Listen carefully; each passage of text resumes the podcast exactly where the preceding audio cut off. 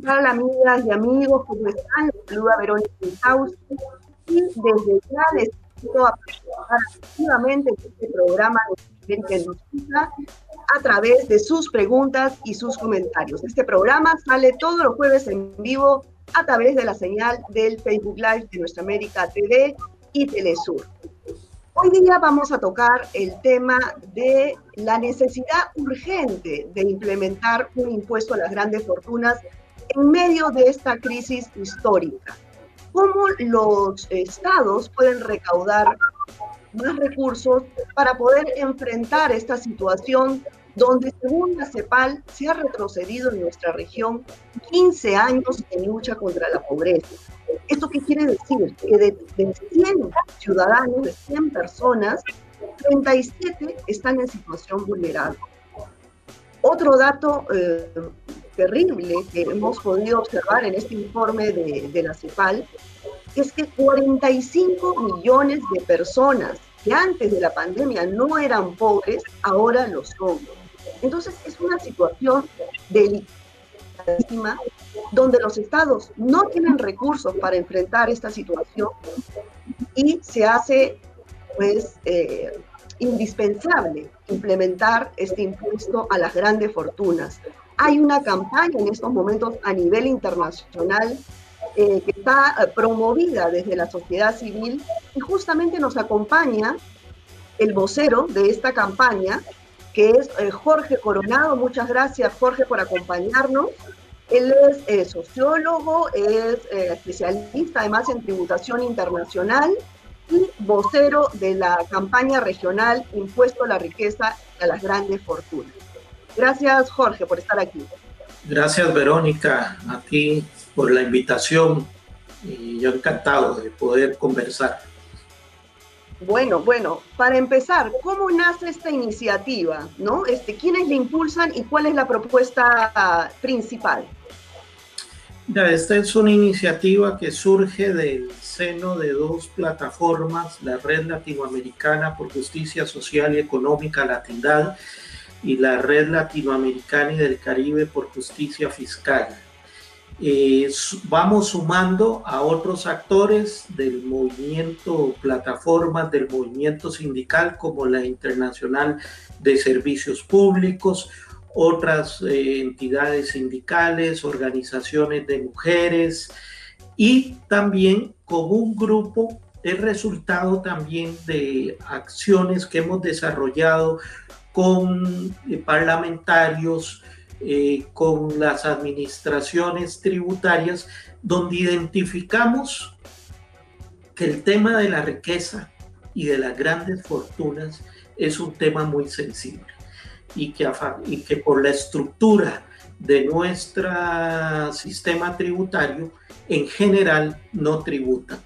Y en ese sentido, este conglomerado de organizaciones sociales nos planteamos empezar a eh, impulsar una campaña que, cuyo lanzamiento oficial va a ser la próxima semana, el 15 de diciembre, donde efectivamente vamos a hacer ya la presentación formal de la campaña, aunque ya hemos empezado en este segundo semestre a pesar de la, de la pandemia. Nos han dado mucha fortaleza o iniciativas sobre estos temas que se vienen discutiendo en varios parlamentos, y como el último Argentina, donde ya es una ley aprobada. Entonces es ese conjunto de... ¿Cómo, cómo viabilizar, ¿Cómo viabilizar esta campaña? Porque habría que trabajar incidencia política en cada país de la región o ustedes apuntan a un organismo internacional que dictamine, digamos, un lineamiento general para, para todos los países? Lamentablemente en América Latina no tenemos, a diferencia de la Unión Europea, no tenemos una estructura eh, regional de peso vinculante que pueda establecer como el Parlamento Europeo, que establece normativas y son de aplicación obligatoria en algunos temas, eh, por ejemplo, en el tema fiscal para todos los, o presupuestario para todos los países. En América Latina eh, los parlamentos subregionales o el parlatino, el parlamento latinoamericano, eh, no son vinculantes. Entonces eso hace que esta sea una acción que tenga que materializarse país por país. Eh, hay que tener una mirada regional, pero hay que tener una mirada nacional. ¿Por qué? Porque los ricos no es lo mismo la riqueza en Perú o en Argentina que en Belice o que en Guatemala o que en Costa Rica. Entonces tampoco se puede plantear cosas muy, muy generales porque posiblemente en economías más pequeñas no tendrían tanto asidero como en las economías más grandes. Entonces nos estamos planteando además eh, que este debate nacional se pueda traducir en iniciativas legislativas de carácter nacional principalmente. Ahora, eh, existen muchos mitos, ¿no? Cada vez que se pone en agenda la posibilidad de implementar un impuesto a las grandes fortunas, incluso eh, la propia ciudadanía eh, mira con recelo este tema, porque cree que finalmente sobre ellos va a caer como siempre eh, sobre la clase trabajadora los impuestos o se van a elevar los impuestos indirectos, en fin. Eh, eh, ¿Cómo desmitificar este tema? Sí, y además, en este momento, en el marco de la pandemia, en el marco de la pandemia donde hay una severísima crisis económica que ha sido profundizada por los cierres de las economías, todas las medidas sanitarias que han provocado que la situación económica para la gente, para los trabajadores, para el pueblo en general, eh, esté pasándola mal, esté pasándola mal. Bueno, vos dabas los datos sobre pobreza, sobre situación de desempleo al inicio. Es una situación muy crítica. América Latina es el continente más golpeado económica y sanitariamente eh, América por, por, por la pandemia. En ese tanto, hablar de impuestos se vuelve más sensible. Eh, y lo que primero tenemos que desmitificar es eh, que la riqueza, la riqueza en general no paga impuestos en América Latina. Y, las grandes fortunas, a ver, diferenciemos, riqueza y grandes fortunas. Riqueza son los dueños de bienes inmuebles, de activos financieros, que puede ser que no sean grandes fortunas, pero tienen más activos y más recursos que un trabajador o una trabajadora corriente. Y luego están esas grandes fortunas. Mira un dato, eh, el 10% más rico de toda América Latina concentra casi el, 63% de la riqueza global latinoamericana. Y ese 10% de con toda esa riqueza tiene una carga impositiva que no llega en promedio al 5% de todos sus activos económicos, financieros y patrimoniales. Ahí ya, y no estamos hablando del 1% más rico, Estamos hablando de ese 10% de la población que además cuenta con un sistema tributario que le permite no pagar impuestos o pagar esa tasa tan baja. Eh, en impuesto de renta por a los salarios, la tasa más baja es un 10%. O sea, pagan mucho menos que lo que paga un trabajador que tenga que pagar impuesto de renta. no, eso, y eso no sucede en casi todos los países de nuestra región, ¿no? Porque ese porcentaje de, de, ese 1% que tú mencionas o ese 10%, ese es el que ha estado acostumbrado además a manejar a los gobiernos de turno detrás y hacer lobbies en los parlamentos para que las leyes se adapten a sus intereses personales, particulares, en fin. Ahora, entonces, mi pregunta es, cómo se podría en los parlamentos implementar eh, estas eh, normas para que eh, tributarias para que las grandes fortunas paguen impuestos cuando detrás de estos gobiernos y de esta clase política se encuentra justamente ese grupo que nunca ha pagado impuestos. ¿Cómo hacer? Sí, efectivamente, por eso nosotros lanzamos esta campaña, porque esto requiere una gran movilización social. Eh, vea el caso de lo del Perú, es lo más ejemplificante, ¿verdad? Donde la gente sale frente a un hecho político y sale la gente. La gente es sensible a temas significativos de mayor equidad, mayor democracia, mayor justicia. Y en materia tributaria, eh, la pandemia, si algo podríamos decir, utilizando un, mal eufemismo, si algo podríamos decir como positivo, es que ha evidenciado que la desigualdad es inaceptable.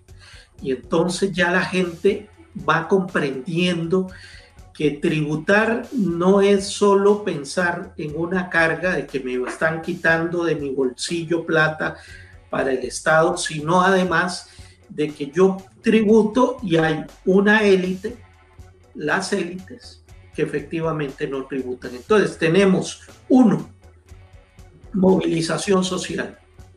Y esto es el propósito de la campaña, sensibilizar, eliminar mitos, como tú mencionabas, empezar a colocar temas importantes. Segundo, presionar en los parlamentos a estos operadores políticos que las élites tienen convertidos en diputados y diputadas para que la presión social los obligue a cambiar, los obliga a cambiar. Y por supuesto, a más largo plazo, vamos a requerir un cambio de los paradigmas políticos de que la gente comprenda por qué debe votar de tal manera y por qué no debe votar poniendo a los de siempre al frente.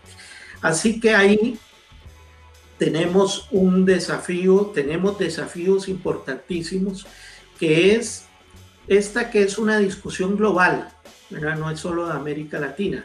Veamos el pronunciamiento de estas centenares de grandes ricos del mundo que plantearon en su nota diciendo cobren los impuestos porque la verdad necesitamos contribuir. Pero como dicen este, en, algunos sectores religiosos, más difícil es que pase por la aguja un rico y que llegue al cielo que, que, que realmente pueda aportar. Bueno, esa, esa nota te va diciendo que empiezan a cambiar cosas. Y nosotros lo que decimos es que hay que presionar para que estos cambios sean más inmediatos. ¿Cuál es el primer problema que tenemos? El primer problema que tenemos es que la riqueza no está medida en América Latina. ¿Por qué? Primero porque las estadísticas nacionales en general tienen datos muy débiles sobre ese 10% y mucho menos sobre ese 1%. Segundo, el sistema ha hecho que el patrimonio y la riqueza de ese 10 y de ese 1% esté, sea totalmente opaca. Utilizan guaridas fiscales, utilizan sociedades offshore, utilizan sociedades anónimas, utilizan el secreto bancario, utilizan el secreto tributario y no digo del secreto para que la tindad acceda a las cuentas de ese 10%, estamos diciendo para que la administración tributaria de Perú y de Honduras pueda acceder a las cuentas bancarias de, de la gente. Eso no lo pueden hacer en América Latina porque existe el secreto bancario que protege, que les protege. Tenemos que ir derrumbando eso. Pero escúchame, eh, hay una, hay, eh, eh, sin embargo, sí, en, ningún país, es más, ni siquiera, ni siquiera figuran en el censo, ¿no? Este 1%, este minúsculo grupo de mil millonarios en nuestros países. Pero hay un informe que sacó Forbes, tengo entendido, que lo publicó Oxfam, sobre las ganancias de, este pequeño grupo en nuestra región. ¿Puedes contarnos un poquito de eso? ¿Cómo ellos detectan, identifican estas ganancias extraordinarias? Sí, Forbes lo que te mide en algunos países, no en todos, y principalmente en las economías más grandes de América Latina, te mide cómo ha crecido el patrimonio, digamos, en este último, en este año 2020 comparado al 2019. El patrimonio de aquellos que tienen más de mil millones, por eso se llaman los mil millonarios, más de mil millones de dólares en su patrimonio. Eh, haciendo un cruce de, datos, ¿verdad? Con cuentas que se puedan eh, seguir, pero, eh, por ejemplo, en las economías más pequeñas, Centroamérica, para darte un dato, en Centroamérica Forbes no tiene ni un solo dato. ¿Existen o no existen multimillonarios en Centroamérica? Por supuesto que existen. Pero además no logra medir eh, rentas de capital, rentas del poder asociativo, y aunque es un dato todavía limitado, te empieza a evidenciar una situación. ¿Cuál es? Que efectivamente esa élite ha seguido ganando en términos financieros porque el mercado, el sector financiero es el sector que en medio de la pandemia no ha dejado de crecer. Entonces nosotros en la campaña por eso estamos diciendo dos cosas centrales. Primero, ¿qué requerimos para mejorar carga impositiva a la riqueza? Bueno, requerimos grabar el patrimonio, que hoy en general ese patrimonio no paga. ¿Cuál es ese patrimonio? Activos financieros. Las rentas, y intereses y ganancias del sector financiero por tener bonos, por tener activos en bolsas de valores, en fideicomisos, paga rentas, paga renta tributaria mucho más baja que las rentas del trabajo. Eh, son seis, siete países los que tienen rentas eh, grabadas, las rentas de capital, con tasas mayores a 15%. El resto son tasas muy bajas. Eso es lo primero. Segundo, tenemos que grabar el patrimonio de bienes inmuebles lo que en algunos países se llaman lo predial, los bienes prediales, es eh, edificios, casas, terrenos, y, y eso aquí las élites han utilizado que los catastros, que son los que miden, que muchas veces están en la mayoría de los países en manos municipales, esos catastros estén subutilizados, subactualizados. No tienen actualizaciones de 10, 15 o hasta 20 años. Entonces tienen montos bajísimos. Por algo. Ahora, Jorge, yo te pregunto una cosa. Si en todo este tiempo los estados no han podido implementar estos impuestos, Ahora, ¿qué pasa, por ejemplo, con la economía digital, que es la economía emergente? Y, los estados también en ese sentido se han quedado, como diríamos, en la época de la carreta, porque no han adaptado sus sistemas tributarios para poder captar impuestos a toda la economía digital, que, es, ya no te diría el futuro, es el presente. Entonces, eh, ¿qué hay que hacer para, para, que vayan al ritmo, porque mientras que la economía digital está a una velocidad el sistema tributario en nuestros países en la región está en la época de la carreta, como digo, entonces es un poco difícil si no hay una, un cambio estructural, ¿no?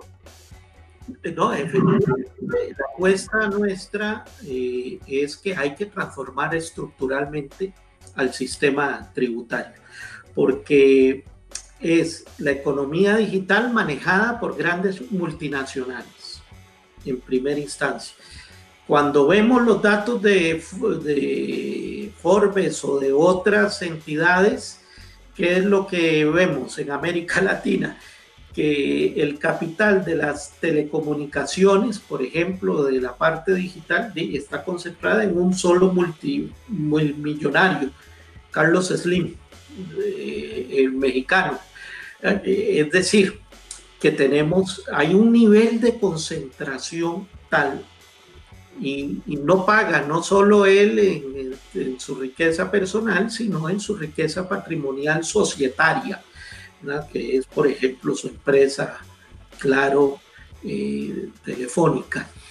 Pero en general, a ver, el problema estructural de nuestro sistema tributario le requerimos entrar, y es lo que estamos planteando en esta campaña, al tema patrimonial. Fíjate que aquí no se paga en América Latina, no pagan impuestos en el 70, 60, 70% de los países, no pagan un centavo las herencias o sucesiones, las donaciones. Y sabemos que la riqueza se traslada entre las élites de uno de familia, al interno de las familias. Bueno, las élites han logrado que tengan cero impuestos las herencias. Y, lo, y lo vemos permanentemente, que, no, que es falso el mito de que yo tengo un gran patrimonio por la vía de, eh, de mi esfuerzo personal. ¿no? Eso lo recibo de, de patrimonios que además en el caso de América Latina, la mayoría de ese patrimonio fue alcanzado en el marco de dictaduras militares, de apropiaciones indebidas, de activos estatales o de robo descarado, ¿verdad? Y son esas élites que han fraguado su riqueza en el medio de un sistema político eh, que totalmente arbitrario en ese sentido. Y ellos han ido creando un sistema tributario que les permite efectivamente evadir todo eso. Y te digo una última cosa. Por ejemplo, meten yates, meten aviones, meten casas de lujo, de playa, en sociedades, las colocan en guaridas fiscales y no hay forma, no hay forma de ponerlas a grabar. O el caso de, República Dominicana, artistas de renombre internacional tienen sus casas de lujo, no pagan impuestos de bienes inmuebles. ¿Por qué? Porque se, se agarran de incentivos y dicen que ese es un incentivo para estimular el turismo. Bueno, e-, esa es una realidad en, toda nuestra región, ¿no? Ahora, em, hemos visto con agrado que en algunos países sí están encaminados en los parlamentos hacia eh, implementar estos impuestos. Está, eh, hay una ley en Chile, se ha presentado también otra en Bolivia. En Argentina hace poco se acaba de aprobar un impuesto extraordinario por única vez a, estos impuestos, estas fortunas. Eh, es un buen primer inicio, digamos. Muy buen inicio muy buen inicio todas estas iniciativas de Argentina, de Chile, de Bolivia, eh, donde además se empieza cada vez más a discutir, porque por primera vez un tema tabú se pone en la mesa y ya hay resultados concretos de que sí se puede grabar. Para nosotros es insuficiente. Es insuficiente que se planteen como impuestos temporales o de una única vez.